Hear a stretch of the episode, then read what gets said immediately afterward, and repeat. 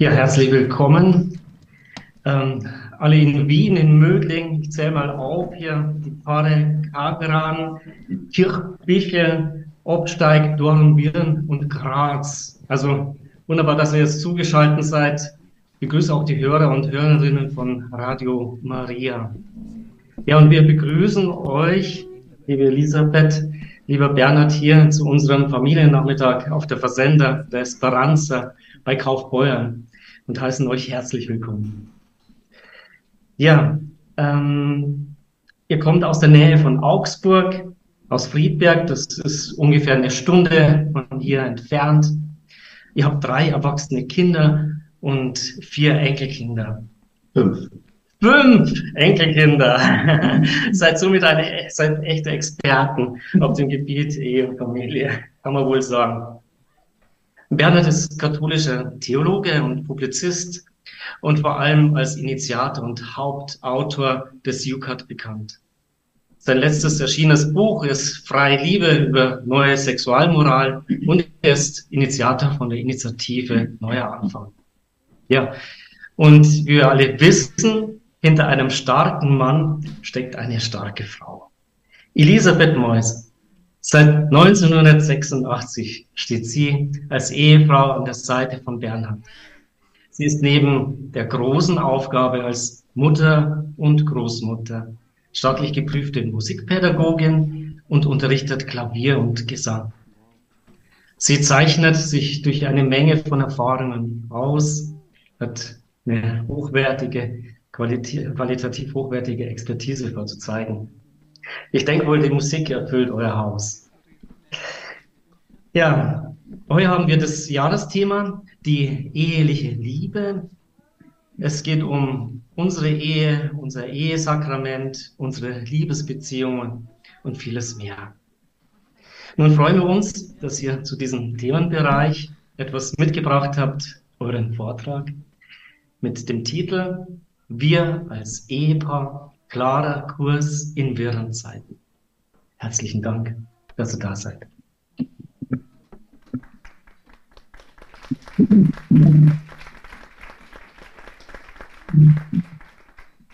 Ja, vielen Dank und herzlich willkommen allen, die jetzt hier sind, hier in äh, diesem Ort und äh, in Österreich, auch in der Schweiz.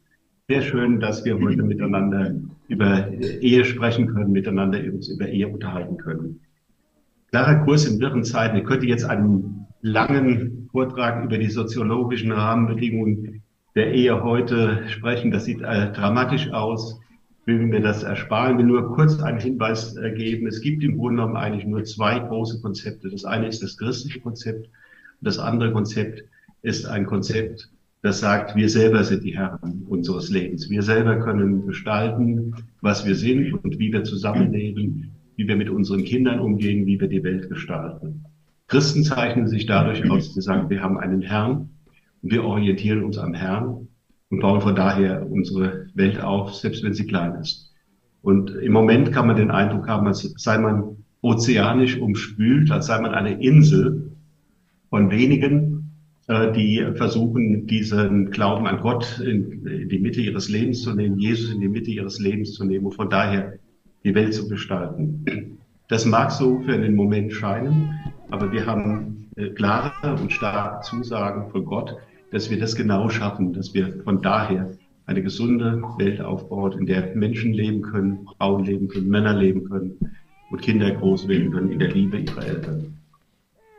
Ähm, ich habe eben äh, während der Heiligen Messe an diesem Ort Hacienda de Esperanza besonders starken Eindruck von dem Kreuz gehabt, das da über uns hing. Ein ganz grobes Holz, ein Eichenholz vielleicht in der Mitte auseinandergeschnitten. Und dieses Holz ist besprengt mit Rot, mit Blut.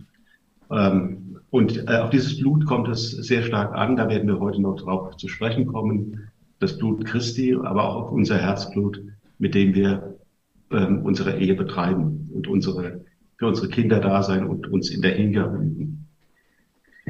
Das alles ist ungemein ernst und deshalb fangen wir mit dem Gegenteil an, mit Humor. Wir haben uns eine kleine Geschichte überlegt, die wir gemeinsam vorlesen wollen. und es geht los vor dem Traualtar. Die beiden stehen vor dem Traualtar. Kameraschwenk von der Empore in die glücklichen Gesichter der Beteiligten. Der Priester fragt, Willst du Vera Steffens, Tom Hausner lieben und ehren, bis dass der Tod euch scheidet? Überraschung im Gesicht der Braut. Moment, das haben Sie aber jetzt nicht ernst gemeint, oder? Der Priester schaut betroffen. Was? Auch der Bräutigam ist merklich irritiert. Bis dass der Tod euch scheidet? Das, das kennt man doch sonst nur aus Filmen, oder? Der Priester strengen Blickes. Also, die Ehe ist ja bekanntlich der Bund fürs Leben. Die leicht geschockte Braut. Ja, aber damit ist jetzt nicht gemeint, dass ich mich hier jetzt verpflichte, für immer mit Tom zusammenzubleiben, oder? Der Priester verfällt zunächst in Ironie. Nein, um Gottes Willen, wo denken Sie hin? Natürlich. Ja, was glauben Sie denn also? Willst du? Die Braut fällt ihm ins Wort. Halt. Moment, Entschuldigung. Zum Bräutigam gewandt mit Flüsterton. Also Tom, du weißt, ich bin verrückt nach dir. Aber für immer? Der Bräutigam verunsichert. Ich bin jetzt auch gerade so ein klein wenig überrascht. Und zum Priester gewandt? Ich meine, für immer. Das kann ja unter Umständen ziemlich lange sein. Einer von den Hochzeitsgästen mischt sich mit einem kreativen Vorschlag ein. Also wie wäre es denn, wenn die beiden erstmal nur bis nächsten Sommer heiraten? Was denkt ihr? Also mir zumindest würde die Entscheidung dann viel leichter fallen. Die Braut nickt dem Priester aufmunternd zu. Ja, das fände ich auch viel cooler. Man kann ja heute so schwer im Voraus planen. Auch der Bräutigam signalisiert Zustimmung. Man muss ja flexibel sein heutzutage. Kann sein, dass ich zehn Jahre ins Ausland muss. Was dann? Die Braut. Ich meine, äh, die Dingens hier, die Zeremonie, die, die ist wirklich wunderschön, aber mh, hm, für immer, das sollte man schon ein bisschen realistisch bleiben. Der entnervte Priester. Verstehe, verstehe, verstehe. Also gut. Willst du, Vera Steffen, Tom Hausner bis Publikumszuruf bis zum nächsten Herbst? Priester in entgegenkommendem Ton. Bis zum nächsten Herbst zum Mann nehmen. Probeweise willst du ihn in dieser äh, Schnupperehe äh, spaßeshalber austesten, ihn auf Herz und Nieren prüfen, äh, ohne irgendwelche Verpflichtungen. Kameraschwenk, Braut und Bräutigam sind entzückt. Dann antworte jetzt mit kreative Unterbrechung aus dem Publikum. Ja, schon, irgendwie könnte ich mir eventuell vorstellen. Der Priester nimmt die Anregung auf. Ja, schon, irgendwie könnte ich mir eventuell vorstellen. Die Braut in feierlichem Ernst, Tom zugewandt. Ja, schon, irgendwie könnte ich mir eventuell vorstellen. Priester. Und du, Tom Hausner? Tom räuspert sich nach Männerart. Ja, schon. Irgendwie. Könnte ich mir eventuell vorstellen. Im Publikum fließen Tränen. Der Priester sagt, dann dürfen Sie Ihre Braut jetzt küssen. Aber Sie müssen nicht. Hochzeitsmarsch. So, diese kleine heitere Entree ist so das Entree auch, dass wir jetzt euch zunächst mal ein bisschen was über unsere Ehe erzählen. Ja? Wir sind also äh, geschlagene 37 Jahre verheiratet. Das heißt, wir sind schon länger zusammen, als wir alleine waren.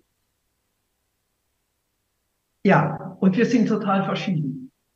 Das sieht man schon an den Stühlen. Mein Mann sitzt auf einem Stuhl von mir. Und da ich komplizierter bin als mein Mann, er ist voll, vollkommen störunanfällig, habe ich mir einen Stuhl mitgenommen. Und äh, außerdem ist mein Mann sehr extra, ex, wie heißt es? Extro. extrovertiert und ich bin introvertiert. Er ist schnell, ich bin langsam. Trotzdem, trotz dieser unglaublichen Unterschiede, die wir immer mehr merken, je älter wir werden, merken wir auch immer mehr die Basis, die bei uns da ist. Weswegen wir uns auch gefunden haben. Es ist ähm, vor allem ähm, die Religion, die Musik und die Natur und, und wir sprechen sehr viel miteinander, die Kommunikation. Das sind vier richtige Pfeiler in unserer Ehe, die uns über alles hinwegtragen. Also als erstes würde ich sagen, die Religion. Ja. Ja, das heißt, wir haben uns auch in, der, in unserem Glauben sehr stark entwickelt in den Jahren. Das werden wir später noch mal ein bisschen genauer sagen. Aber wenn ihr uns bei uns zu Hause äh, wärt, dann könntet ihr sehen, dieses Mix von uns beiden, was das ist. Also meine Frau hat, versteht es unglaublich, eine wunderschöne Atmosphäre zu schaffen. Ich wäre niemals dazu in der Lage, eine Kerze auf den Tisch zu stellen, eine Wohnung mit Blumen zu schmücken, einen Tisch schön zu decken und so weiter und so fort. Sondern ich würde den Kühlschrank äh, öffnen, was rausholen und äh, dann irgendwo schnell wieder an den Schreibtisch verschwinden. Ja, und das Ganze war jetzt bei uns äh, am Anfang ein sehr holpriger Start. Wir haben beide Riesenbelastungen in die Ehe gebracht. Ähm, also mein Mann hat einen Missbrauch erlebt, ich habe einen geistigen Missbrauch erlebt im Elternhaus, bis ich, bis in alle Ewigkeit, bis ich äh, 50 war so ungefähr. Erst da fing es an, äh, bei mir sich aufzulösen. Ähm, von daher haben wir also, äh, war, war das auch nicht einfach, eine gute Ehe zu führen. Wir haben, sind sehr oft aneinander geraten. Aber dann kamen die Kinder dann haben wir denen ein schönes Nest gebaut und ähm, ja, vielleicht sollte ich noch mal ja. kurz da noch mal, dazu noch etwas sagen. Im Grunde genommen, wenn wir das heute zurückblicken, hätten wir damals eine Psychotherapie gebraucht am Anfang unserer Ehe und keine Ehe. Ja, das war, wir hätten ähm, unsere Probleme angehen müssen die wir mit in die Ehe brachten. Das haben wir nicht getan. Das war damals auch nicht so. Es gab nicht diese Angebote. Es lag nicht nahe für uns, das zu tun. Das heißt, wir mussten erst in unserer Ehe bestimmte Dinge aufarbeiten. Das hat dazu geführt, dass ich nochmal, in, als ich 60 war, das ist jetzt acht Jahre her, nochmal eine Hilfe gesucht haben, wo neun wir ein, Jahre. oder neun Jahre, okay, danke. Da seht, da seht ihr schon das Problem unserer Ehe. dass ich einfach nochmal, weil ich meine Kindheit nicht annehmen konnte. Ich hatte keine Kindheit, keine Jugend gehabt, weil eben mhm. Missbrauch da ein fundamentaler Einbruch geschehen ist. Und äh, aber ich glaube, das ist ungemein wichtig, dass man das tut. Und wir haben es eben in unserer Ehe miteinander mühsam ähm, äh, lernen müssen. Ja, Nest bauen. Wir haben eigentlich wunderschön angefangen in, in Aachen äh, wir haben ähm, damals, äh, ein, ein, äh, als wir geheiratet haben, ein kleines Bergarbeiterhäuschen von 60 Quadratmetern bezogen und haben uns das richtig kuschelig ausgestattet, haben darin rumgebaut und so. Und dann kamen die Kinder, dann platzte das auf allen Nähten, dann haben wir gewagt, ein Haus zu bauen, ein erstes Haus. Ähm, und haben, ähm, aber dann ähm, hatte ich so den Robinson-Traum, ja, das, also schon als Kind habe ich immer davon geträumt, dass ich auf einer einsamen Insel wäre und mir eine Welt baue, ja. Ich habe immer geträumt, entweder du hast, du darfst nur eine Säge dabei haben oder du darfst nur einen Hammer haben oder irgendwas, ja. Und dann baust du Häuser und machst, machst die ganze Insel schön und wunderbar, so. Und diesen Traum wollte ich verwirklichen, aber das war nicht so gut für meine Frau. Nein, das kann man nicht machen, dass äh, einer so, einer hat, mein Mann hat eine Küche gebaut, und ich glaube, es geht in der Ehe nicht, dass einer versucht, ja, sich in dieser Weise zu verwirklichen, wenn noch zwei kleine Kinder da sind und ein Haus neu, gerade neu gebaut ist. Also das war nicht ganz so gut. Da haben wir uns ehrlich, das war im siebten Jahr unserer Ehe, da waren wir wirklich fast auseinander. Ähm, aber dann die Kinder, die äh, unsere drei Kinder haben die ganze Sache wieder zusammengehalten. Die sind sehr verschieden, die Kinder, wie eure auch. Äh, wir haben einen ganz stillen zuerst gekriegt, aber der ist inzwischen äh, Betriebswirt hat ein Hotel, der ist, hat sich ganz anders entwickelt. Dann haben wir einen Wildfang bekommen, der ist so geblieben. Und dann haben wir noch eine Zarte. Ja, und dann äh, war das äh, vielleicht auch noch ähm, ein Punkt, die Großeltern geht euch vielleicht auch so. Man ist froh, wenn man jemand hat, der einem hilft mit den Kindern, dass man die Kinder mal abgeben kann. Das war jetzt bei uns aber nicht der Fall. Meine Eltern haben sich für die Kinder mehr oder weniger nicht interessiert waren 300 Kilometer entfernt. Seine Mutter war Witwe, die hat ab und zu geholfen, aber die hat mich zehn Jahre lang so malträtiert. Das ist vielleicht wichtig, die Geschichte. Vielleicht geht's in manchen Ehen auch so. Sie hat versucht, ihren Stil, also sie hat zum Beispiel Zuckerpakete geschickt ohne Ende für die Kinder. Ich wollte die etwas gesünder ernähren. Wenn sie da war, hat sie einfach ihren Stil durchgezogen, ohne Rücksicht. So. Und der äh, Kulminationspunkt war die Erstkommunion unserer Kleinsten. Und da habe ich endlich, und das habe ich viel zu spät gemacht, bin ich ihr gegenüber getreten und habe gesagt, entweder du gehst jetzt oder ich gehe. So geht das nicht. Ich habe ihr Klartext ein, äh, endlich klar gemacht, was da läuft seit x Jahren. Und ab diesem Zeitpunkt haben wir eine Freundschaft gehabt, die ging so weit, dass ich sie beim Sterben begleitet habe. Also ich will nur sagen, Klarheit zu schaffen ist so wichtig. Man muss sich das trauen. Auch älteren Menschen gegenüber. Das war ja. eine gute Erfahrung. Aber sehr spät. Ja. Was äh, auch vielleicht eine wichtige Erfahrung war, wie sehr stark der Beruf doch auch in unserer Ehe eine Rolle gespielt hat. wir haben wesentlich zunächst haben wir in Augsburg gelebt, das ging noch einigermaßen. Bei Weltbildern ist unser Unternehmen fusioniert worden nach München. Ich musste also jeden Tag nach München fahren, habe morgens um sieben, halb acht das Haus verlassen und bin selten vor halb neun abends zurückgekommen. Das war natürlich ein Konfliktpotenzial, weil ich für die Kinder nicht mehr da war. Hatte Sehnsucht für die Kinder da zu sein, konnte es aber so schwer realisieren. Und es ist also so, wenn man in, irgendwo in der Leitungsfunktion ist, kannst du nicht 80 Prozent geben, sonst bist du die Leitungsfunktion los. Also es war auch immer ein Stück weit angstgetrieben. Ähm, wo ist die ökonomische Grundlage? Wie schaffe ich das, dass, ähm, dass ähm, wir unsere Familie ernähren können? Und du musst, du musst Gas geben, ja. Und äh, habe das sicher übertrieben. Es tut mir im Nachhinein leid. Es sind auch einige Verletzungen, Wunden aus dieser Zeit zurückgeblieben. Ich war also, habe Elisabeth ziemlich alleine gelassen. Aber wir haben das auch gearbeitet, aber bei den Kindern auch. Ja, das ist eine wichtige Sache. Ja, vielleicht sollten wir sagen, dass wir, dass wir auch eine religiöse Sozialisation durchgemacht haben. Wir sind also immer mehr gewachsen. Ich fange mal an bei dem, was wir heute tun. Wir, wir beten morgens intensiv, haben auch ein bestimmtes Gebet, was wir gleich nochmal äh, aus nochmal ein bisschen entfalten, weil es, glaube ich, ein ganz zentrales äh, Gebet ist, das uns die Ehe äh, in unserer Ehe im Kern trifft. Haben auch ein Schutzgebet, was wir, was wir fast jeden Tag oder jeden zweiten Tag beten. Dann haben wir uns angewöhnt, dass wir jeden Tag eine halbe Stunde unterwegs sind und Rosenkranz beten. Und in diesen Rosenkranz nehmen wir alles rein, nehmen wir die Kinder rein. Das ist so intensiv geworden über die Jahre, wenn man das mehrere Jahrzehnte macht, das Rosenkranzgebet. Du kommst an allen Geheimnissen Jesu vorbei. Und du, du kommst zu all diesen Geheimnissen, bekommst du in eine ganz tiefe Verbindung. Ich daran denke, ähm, die Heimsuchung, nicht, dass ähm, Maria Jesus äh, zu Elisabeth bringt und so. Und Elisabeth erkennt Jesus. Das ist etwas ganz Starkes und man kommt mit den Jahren sehr tief in eine Kontemplation dieser Geheimnisse rein. Was vielleicht nicht ganz so gut war, das liegt an unserer Erziehung. Wir haben äh, wahrscheinlich die Kinder anders als ihr äh, sehr, ähm, äh, wie soll ich das ausdrücken, wir sind so erzogen worden, wir haben vorgeformte Gebete gehabt und äh, von das gingen wir in die Kirche. Und also meine Mutter hat zwar den Glauben auch gelebt, aber letztlich war es doch nicht so mit dem Leben verbunden. Und das würden wir heute ganz anders machen. Es tut uns sehr leid, dass wir das auf diese Weise, auf diese abständige Weise gemacht haben. Aber es ist uns nicht anders gelungen damals.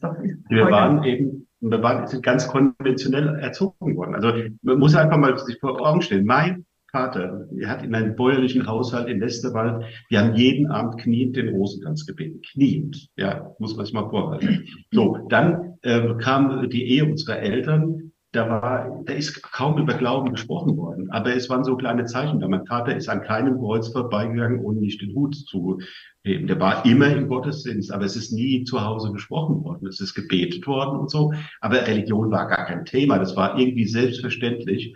Und so sind wir aufgewachsen. Wir mussten uns aus diesen Eierschalen richtig befreien. Und ich kann sagen, für mich war sehr bedeutend die Begegnung mit evangelikalen Freunden. TC-Fahrten äh, haben wir gemacht. Ja, auch weil in der Pfarrei nichts los war, haben wir gesagt, jetzt fahren wir mal nach Tessé mit den Kindern und haben plötzlich entdeckt, die Kinder haben Spaß, dreimal am Tag in die Kirche zu gehen. Ne? Oder ich komme in der Nacht äh, und sehe da mein Kind vorm Kreuzbeck nachts um zwei. Das sind dann schon so starke Momente. Und äh, also Tessé hat uns wirklich sehr viel äh, gegeben, also auch die innere Wende, in eine Freiheit und äh, auch in die Liebe Gottes. Äh, so ein starkes Erlebnis mit Elisabeth. Elisabeth hatte eine sehr starke Begegnung mit Frère Rocher, wo man gesehen hat, da war so ein Moment geistlicher Erkenntnis, ein Moment der Gegenwart Gottes. Die beiden haben sich angelacht und ich stand als Zeuge daneben bei einer Segenshandlung, wo ich gedacht habe, boah. Wie wenn man sich erkennt, innerlich. So Wie zwei Kinder, die ich weiß auch, das war irgendwie ganz kindlich, unvorstellbar. Ja, ja. Gut. Vielleicht sollten wir noch kurz sprechen über das Moment der Abnabelung. Wir haben jetzt heute sehr viele kleine Kinder gesehen. Und dieses, äh, und diese Einheit auch, die besteht in der Phase 1 der Kinder. Ähm, und diese symbiotische Einheit äh, von gerade der Mütter mit ihren Kindern, die ist ja eine ungemein wichtige, äh, gewichtige Phase. Aber es, die Kinder müssen irgendwann äh, den Eltern äh, gegen Schienbein treten. Die müssen sich befreien, um eigene Menschen zu werden. Und wenn sie sich nicht aus dieser symbiotischen Einheit heraus äh, können, werden sie keine erwachsenen Menschen.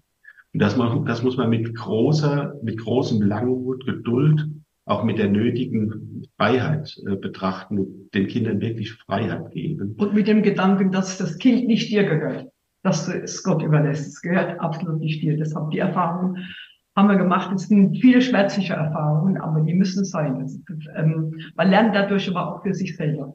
Ja, ja, also genau. Man lernt an diesem äh, speziellen Punkt, dass uns nichts gehört, ja. Uns gehört nicht unser Haus, nicht unser Vermögen, nicht unsere Gaben, nicht unsere Kinder. Wir können das alles nicht festhalten. Und das ist auch gerade wieder eine Phase, wo wir jetzt, ähm, ähm, also am Ende der, der 60er Jahre mittlerweile angekommen sind und jetzt überlegen, ja, verlassen wir jetzt unser schönes Haus mit dem wunderbaren Garten, mit all diesen großen Räumen, mit den vielen Büchern und so, gehen wir jetzt äh, in ein Haus rein, wo wir ähm, unsere letzten 20 Jahre, ähm, bevor wir eine Heimat im Himmel haben. Ne? Ähm, also das ist auch diese, wieder dieses Loslassen. Und wir können es alles nicht mitnehmen. Wir werden gerade viele Dinge weg, die wir über Jahre hinweg aufgehoben haben. Wir denken nur, ach, das könnte mal für das ein oder andere Kind wichtig sein. Das behalten wir. Und sonst den ganzen Kram weg damit. Ja. Ist auch ein religiöser Akt. Gut, vielleicht teilen wir ein paar wichtige Erfahrungen mit uns.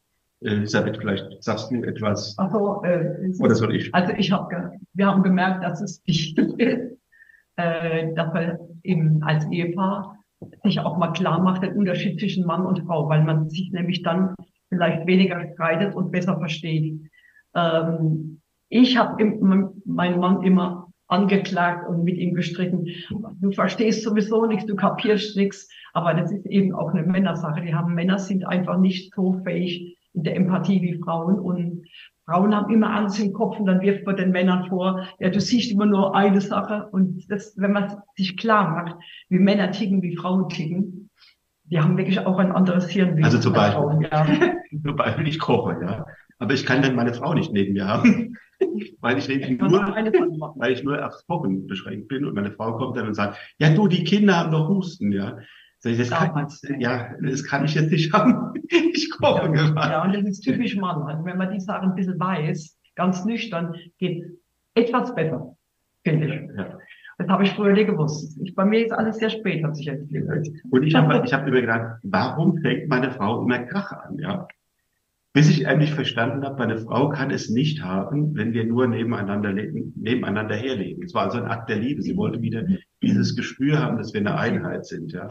Mhm. Für mich war es das Problem, dass ich, ähm, wenn ich zu Hause arbeite und zum Beispiel wenn ich etwas schreibe, dann muss ich irgendwo in die Einsamkeit gehen, dann muss ich die Dinge mit mir rumtragen. Ich muss sie, äh, also das ist ein ganz schwieriger kreativer Prozess und dafür brauche ich Einsamkeit.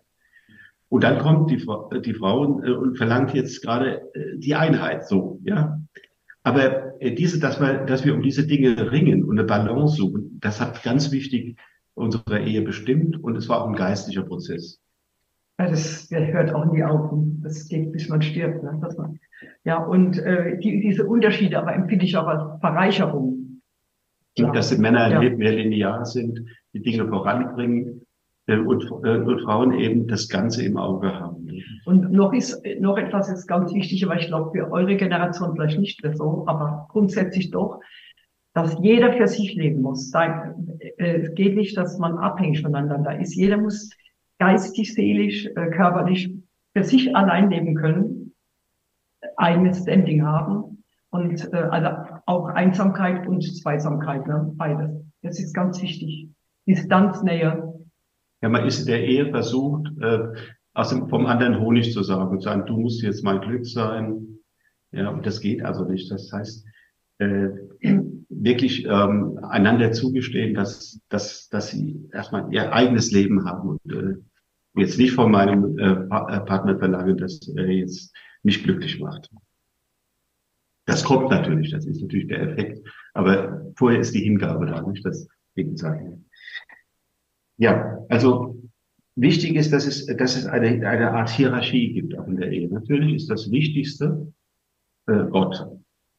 Das haben wir wirklich also äh, lange auch gelernt und lange äh, über, überlegt und tief in unser Leben eingelassen. Gott ist das Aller, Allerwichtigste. Dann kommen die Eltern, dann kommen die Kinder, dann kommt der Beruf. Aber ähm, wie ihr eben gehört habt, Beruf kann so äh, anspruchsvoll und so einnehmend sein, dass dir diese Pyramide manchmal durcheinander kugelt. Mhm. Ja? Aber das muss man in jeder Phase des Lebens nochmal neu lernen. Auch jetzt wieder Gott. Und nicht jetzt die Enkel, permanent nur die Enkel oder jetzt machen wir mal auf Zweisamkeit, sondern Gott, dann wir, dann die Kinder und dann äh, der Rest und die Gesellschaft. Das ist nochmal anspruchsvoll, jetzt gerade in dieser Phase, wo man den Eindruck hat, die Kirche geht kaputt. Ja. Wenn man die Kirche liebt, also ich sage jetzt mal von mir, ich liebe die Kirche, wirklich. Und ich will nicht, dass sie kaputt geht. Und es ist für mich so ein tiefer, ein tiefer, äh, ein tiefer Schmerz und eine, ja, manchmal eine, eine bedrängende Berufung zu sagen, jetzt, da müssen wir was tun. Aber es ist die Ehe da, ja. ja und ich kann jetzt nicht äh, meinen, ich muss die Welt retten und so, das kann ich sowieso nicht. Ähm, aber äh, die Ehe ist da, ja. Und wir von daher eine gemeinsame Basis haben und dann die Dinge tun in, in Ruhe und Gelassenheit. Ja, ja, vielleicht, dass ich äh, sage, es ist also sehr wichtig, dass man einfach diese kleinen verletzenden Momente kennt, die, die den Alltag einfach schwer machen. Ne? Und das kann man ja eigentlich wirklich sehr schnell erkennen und wegmachen. Also die nicht zugeschraubte Zahntastatur, dass nur der eine immer den Müll rausbringt, dass die Frau immer etwas sagen muss oder so, dass man diese Dinge einfach erkennt und kreativ ähm, äh, gegenarbeitet. Ja? Also ich habe jetzt zum Beispiel in meinem hohen Alter angewöhnt zu bügeln. Weil ich übergesehen habe, äh, das, äh, Frau macht die Wäsche alleine und so. Verstanden, dass das ein Triggerpunkt ist, wenn der Haushalt immer nur auf einer Person liegt, der andere macht die geistigen Sachen und so. Ähm, das, also auf die Triggerpunkte achten scheint uns wichtig zu sein. Ja, und dann, was uns sehr zusammengeschlossen hat, ist das gemeinsame Tragen, das wisst ihr wahrscheinlich auch, von Leid, ne, von Kreuz. Also da haben wir, äh, vor allem wenn Kinder dann ganz andere Wege später gehen, als man denkt, ähm, oder in Krankheit, da haben wir gemerkt, dass wir uns aber auch, das Positive ist, dass wir uns immer mehr an Gott gewendet haben, dass wir Gott näher wiedergekommen sind durch Leid und auch uns näher gekommen sind. Das hat uns zusammengeschweißt. Das ja. ist eine ganz wichtige Sache auch. Und das ist so, in, in, der, in, in einem im Lauf einer Ehe hat man so bestimmte Momente, die einem sehr kostbar werden und die dann über Jahre hinweg bestimmend sind. Und ein solches Ding war, der, war der berühmte Don Dolindo, was ihr von dem schon mal gehört habt. Wir haben zufälligerweise im Internet ein Gebet entdeckt von einem Don Dolindo. Das äh, geht immer wieder drum, und wenn du das Schlimme erlebst, dann sag, Herr, dein Wille geschehe. Dann sag, sorge du, übernimm du, das ist dein Job, lieber Gott, das ist nicht mein Job. Und wenn äh, nicht in den Groll gehen, nicht verzagen, sorge du. Das Gebet hat mich so äh, tief oder uns so tief beeindruckt, weil wir so offen in unseren schwersten Momenten gesprochen haben, dass wir hinterher geforscht sind, was ist denn mit diesem Dondolindo? Das war ein kleiner, äh, verfemter Priester in Neapel, der also 30 Jahre nicht seinen Beruf wegen einer äh, eine, einer unzureichenden Anklage äh, seinen Beruf nicht ausüben konnte, aber treu geblieben ist. Und von dem Pater Pio sagte, hier, ne, ihr Leute aus Neapel, was kommt ihr zu mir? Ihr habt einen Heiligen in eurer Stadt.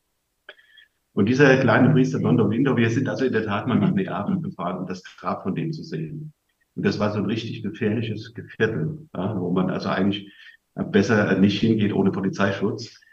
Wir sind da aber rein und haben eine wunderbare Kirche, den habt da Blumen über, überstreut, das Grab. Und also dieses Gebet von Don Dolindo hat uns sehr stark geprägt.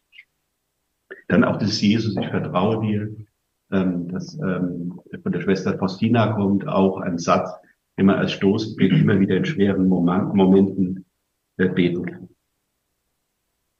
Ja, wenn wir so ein bisschen zusammenfassen, äh, was, was wichtig wäre, um klaren Kurs in der Ehe zu halten, dann würde ich sagen, es ist einmal die Empathie. Die Empathie äh, für den anderen, dass man wirklich tief versucht, den anderen zu verstehen und anzunehmen. Die Ehe ist die vollkommene Annahme des anderen in seiner Andersheit. Das ist ja gerade das Wichtige, nicht dich, äh, den anderen gleich zu machen, aber auch die Empathie, die Paare, die mit uns sind, unsere Kinder, unsere Freunde, die gescheiterten Beziehungen, all das, was wir, was wir leben, dass wir nicht in, ins Urteilen kommen, nicht in den Groll gehen, sondern sagen, ja, ihr seid unsere Freunde, unsere Kinder, ähm, so ist es. Und wir nehmen das an und äh, ihr seid in den Händen Gottes. Und was uns dann auch äh, ganz wichtig erscheint, also dass man ähm, eine Struktur reinbringt in den Tag und klare Absprachen macht, die dann auch eingehalten werden. Zumindest ist es bei uns ganz wichtig, dass eine Ordnung ist irgendwo. Also dass man Tagespläne zum Beispiel macht am Vorabend und das dann auch einhält einigermaßen. Ne? Also ein Raster halt. Und ähm, also wenn ich das Ganze zusammenfassen soll, was wichtig ist, dann ist es eigentlich das, was mein Mann eben schon gesagt hat, dass man nicht grollt und, sondern dass man sich für die Liebe entscheidet und für die Vergebung immer wieder und dass man auf die Führung des Heiligen Geistes vertraut. Das ist eigentlich ja. so das Fazit von dem Ganzen. Vielleicht noch mal ein sehr schönes Erlebnis. Per se habe ich einen Oberforstmeister kennengelernt, evangelischen Christen, der große Probleme hatte. Es ging auch um ein Kind. Und er ist damals zu einem Bruder in Tessé hingegangen und hat gesagt, ja, was soll ich denn machen? Was soll ich denn machen? Ich weiß gar nicht. Ich bin vollkommen verzweifelt. Und dann hat der Bruder in Tessé gesagt, jetzt pass mal auf, jetzt nimmst du da diese Sorge, du packst sie, ein schönes Paket, schnürst das zusammen, gehst auf die Post und gibst das ab. Okay, verstanden? Ja, verstanden. Also, nach einem Jahr kam er wieder und sagt, also, das ging eine Weile ganz gut, aber dann äh, alles wieder wie vorher und äh, immer die Sorgen sind wieder da. Und dann hat ihn der Bruder nur gefragt, warst du eigentlich wirklich auf der Post? Also hast du das wirklich abgegeben? Das heißt, immer wieder lernen, die Dinge wirklich abzugeben, ja, und dann fröhlich zu leben, ja. Gott will nicht, dass wir belastet sind bis ans Ende, sondern dass wir ähm, in Freiheit und auch in Fröhlichkeit äh, Dinge tun. Auch mit Problemen. Mit Problemen und, ja. und leben. Gut. Wir haben euch jetzt ein Gebet mitgebracht.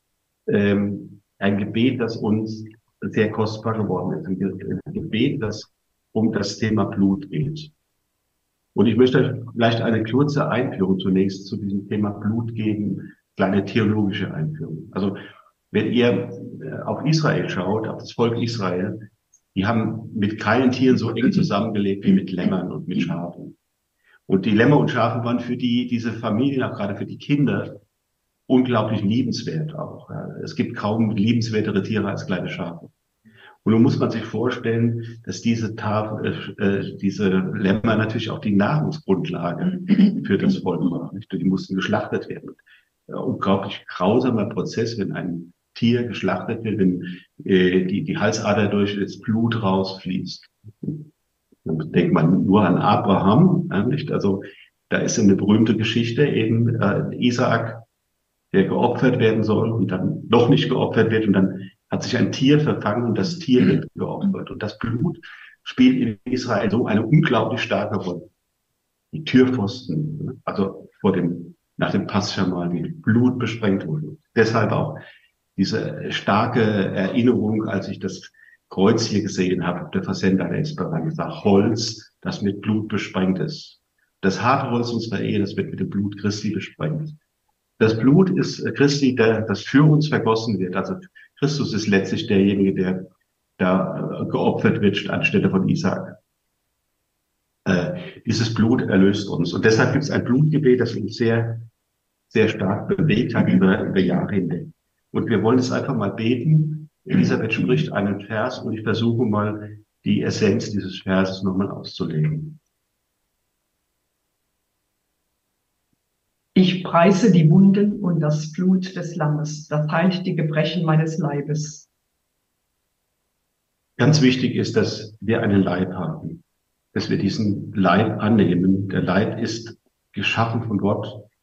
Der Leib ist wunderbar. Der Leib ist sehr gut. Wir sollen auf den Leib achten. Wir werden im Leib erlöst. Wir werden nicht erlöst, indem wir von unserem Leib weggehen, sondern der Leib wird als ein österlicher Leib mit Christus leben. Darum wir müssen achtsam, achtsam sein auf unser Leib. Wir müssen uns, dürfen uns nicht gehen lassen dürfen, das geht bis in den, bis in so banale Dinge hinein, wie, wie, dass wir Sport treiben, dass wir uns gesund erhalten, dass wir uns auch leiblich annehmen, auch mit unseren, wenn wir ein bisschen aus, aus der Fasson geraten, äh, wenn wir äh, krank sind, wenn wir missgestaltet sind, auch all das. Wir dürfen glauben, dass der Leib gesegnet ist und preisen das Blut des Lammes, das auch unseren Leib heilt auch der Glaube, dass Gott wirklich auch hier Heilung schenken kann. Ich preise die Wunden und das Blut des Lammes, das heilt die Gebrechen meiner Seele. Die Seele ist das, was uns im Innersten zusammenhält. Die Seele ist das, dass Gott uns einen Namen gegeben hat, dass wir sagen, du Bernhard, du Elisabeth, äh, du bist äh, von mir erkannt in deiner Identität, in dem, was du bist, mit deiner Geschichte. Und diese ganze Seele, das ist sozusagen das Kostbarste in uns. Die Seele ist der Ort, in dem Gott wohnt, der Heilige Geist gegenwärtig ist in uns. Also ist auf deine Seele zu achten, zu sehen, dass äh, wir uns seelisch nicht beschädigen, nicht gegenseitig beschädigen, aber auch, dass wir selbst auf unsere Seele achten, dass wir schauen, ob wir noch diesen kostbaren Raum haben in uns, in dem Gott wohnen kann. Das ist eine zentrale Geschichte. Also ich preise die Wunden Blut des Lammes, das auch die Gebrechen der Seele heilt. Ich preise die Wunden und das Blut des Lammes, das heilt die Gebrechen meines Geistes. Auch der Geist ist wichtig, die Vernunft, der Wille, die Freiheit. Wir müssen daran sehen, dass wir, dass wir unseren Geist nähren, dass wir gute Texte lesen, gute Bücher lesen, dass wir Gespräche haben, dass wir uns in Gesprächen geistig weiterbilden, dass wir mit klarem Sinn erkennen, was im Moment in der Welt passiert, dass wir äh, die Kraft besitzen, geistig die Dinge zu durchschauen und dass wir uns erleuchten lassen im Geist vom Heiligen Geist. Also preisen wir die Wunden des Blut des Lammes, das auch die Gebrechen unseres Geistes zu heilen vermag. Anbetung dem Lamm Gottes, das sein Blut für uns vergossen hat unter Qualen. In diesem Vers ist so wichtig, dass für uns, also das, äh, das Lebensopfer Christi ist äh, eine Tat für uns. Also das Vergießen des Blutes noch einmal an diese grausame Szene zu denken, das Lamm geschlachtet wird, das Blut, das vergossen wird, es wird für uns vergossen. Wir sind für einen teuren Preis erkauft. Ja. Das heißt, dass wir Christen sind, dass wir getauft sind, das hängt damit mit dem Lebensopfer Christi zusammen. Und das verpflichtet uns in einer Tiefe, die ungemein stark ist. Also auch unser Herzblut geben äh, für den anderen. Ähm, wenn wir äh, auch uns ausgießen ähm, nicht mehr können, das ist, äh, dass wir, weil wir es für den anderen tun, nach dem Vorbild Christi. In seinem Blut ist vergebende Macht. Ja, wir können uns die Vergebung zusprechen gegenseitig. Das kann oft nicht viel mehr sein als, äh, als Rhetorik. Wir können es auch gut meinen und es kann richtig sein, aber in der Tiefe müssen Dinge vergeben werden, weil wir die Ordnung Gottes verletzen. Wenn wir den anderen verletzen, dann verletzen wir eben nicht nur den anderen, sondern wir verletzen Gott. Gott hat sein Blut gegeben, dass die Dinge wieder in Ordnung kommen, dass wir wirklich in der Tiefe Vergebung erfahren. In seinem Blut ist reinigende Macht. In seinem Blut ist die Macht, dass wir vollkommen neu anfangen können, selbst wir mit unserer Ehe gegen die Wand laufen, wenn wir versagen, wenn wir schlimme Dinge einander antun, dann gibt es die Möglichkeit, sich fundamental zu reinigen insbesondere die Beichte, dass man die Beichte wirklich ernst nimmt, dass man äh, Gott immer wieder um Reinigung, Heiligung bittet, äh, dass er, dass wir äh, mit ihm gehen können mit ihm, ihm nah sind. In seinem Blut ist lösende Macht.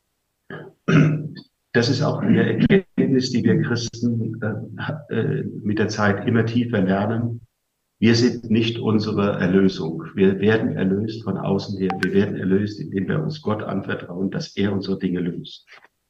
In seinem Blut ist befreiende Macht. In Gott ist in der Tat Befreiung. Wenn wir in Abhängigkeiten geraten, wenn wir in Süchten sind, wenn wir nicht anders können, wenn wir nicht immer wieder einander verletzen, dann ist er die Befreiung. In seinem Blut ist die Macht, uns zu befreien von unseren äh, Abhängigkeiten und Süchten. In seinem Blut ist sieghafte Macht. Wir können davon ausgehen, dass Christus die Welt überwunden hat, dass wir in der Taufe tief mit ihm verbunden sind und dass wir an diesem Sieg teilhaben. Wir können jetzt fröhlich sein, wir können jetzt österliche Menschen sein. Es geht alles sehr gut aus. Und das gilt auch, wenn du einen Zug nach Auschwitz fährst. Sehr eindrucksvoll Edith Stein, die ähm, in diesen, diesen Momenten und andere Heilige auch in den schwersten und schmerzhaften Momenten daran glauben, dass Gott es gut meint oder einen guten Ausgang der Dinge äh, garantiert. In seinem Blut ist erneuernde Macht. Ja, die Erneuerung ist auch kein Ding, was wir selber äh, mit, mit guter Gruppendynamik oder mit guter Eheberatung haben können, sondern die Erneuerung ist im Kern ein geistliches Geschehen. Es wird neu um den, den geistigen und, und, und wirklich neu anfangen. Allmorgen ist ganz frisch und neu des Herrn Gnad und große Treu. Sein Lied, das wir sehr gerne singen. In seinem Blut ist bewahrende Macht.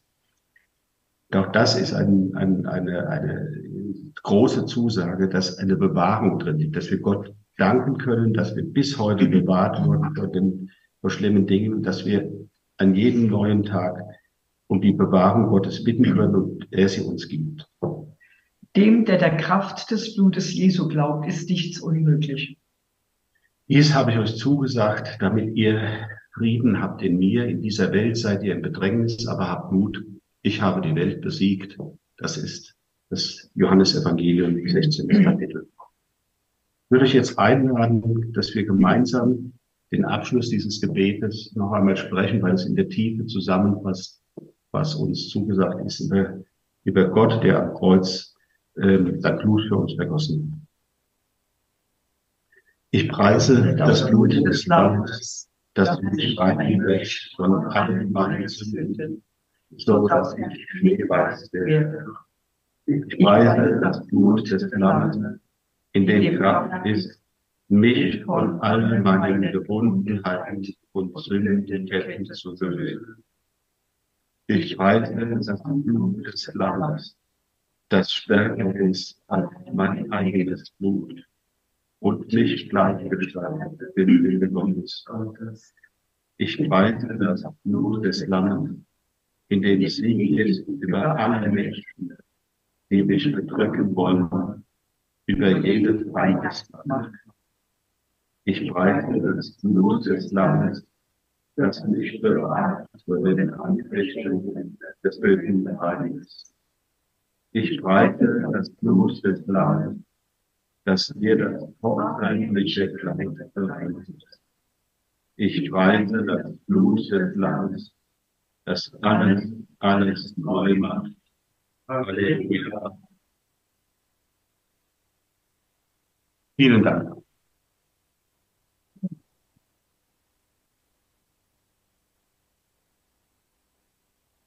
Ja, ich komme zu euch.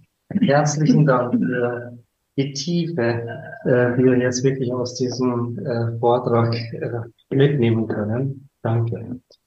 Ähm, ich bringe mich ins Bild hier. Die Hörer sehen das jetzt nicht, aber einen kleinen Moment.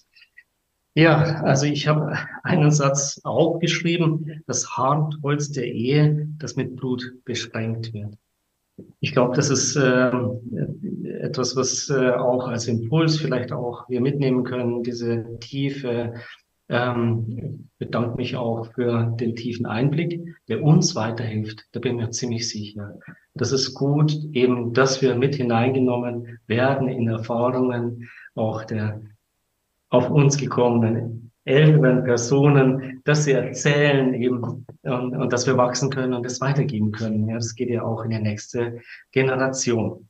Ja, wir haben auch was äh, für euch. Ich, wir zeigen es euch hier zumal einen Blumenstrauß.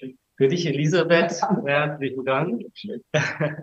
und einen guten Wein für dich, Bernhard. Woher wusste er, dass die Blumen für meine Frau sind? Ja.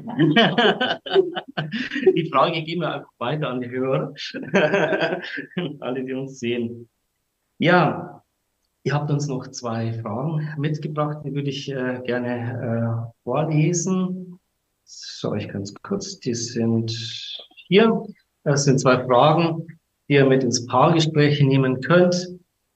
Wie habt ihr euch verändert, seit ihr euch kennengelernt habt, seit ihr verheiratet seid, seitdem ihr Kinder habt? Die zweite Frage. Jemand hat einmal gesagt, Ehe, das ist, wenn einer dem anderen hilft, in den Himmel zu kommen. Wie macht ihr das? Ja, mit dem, mit diesen beiden Fragen ähm, verabschieden wir uns auch ähm, von Wien, von allen Zugeschalteten der Familiennachmittage. Und ähm, ja, danke, dass wir jetzt äh, ja, gemeinsam unterwegs sein konnten und allen noch einen schönen Nachmittag.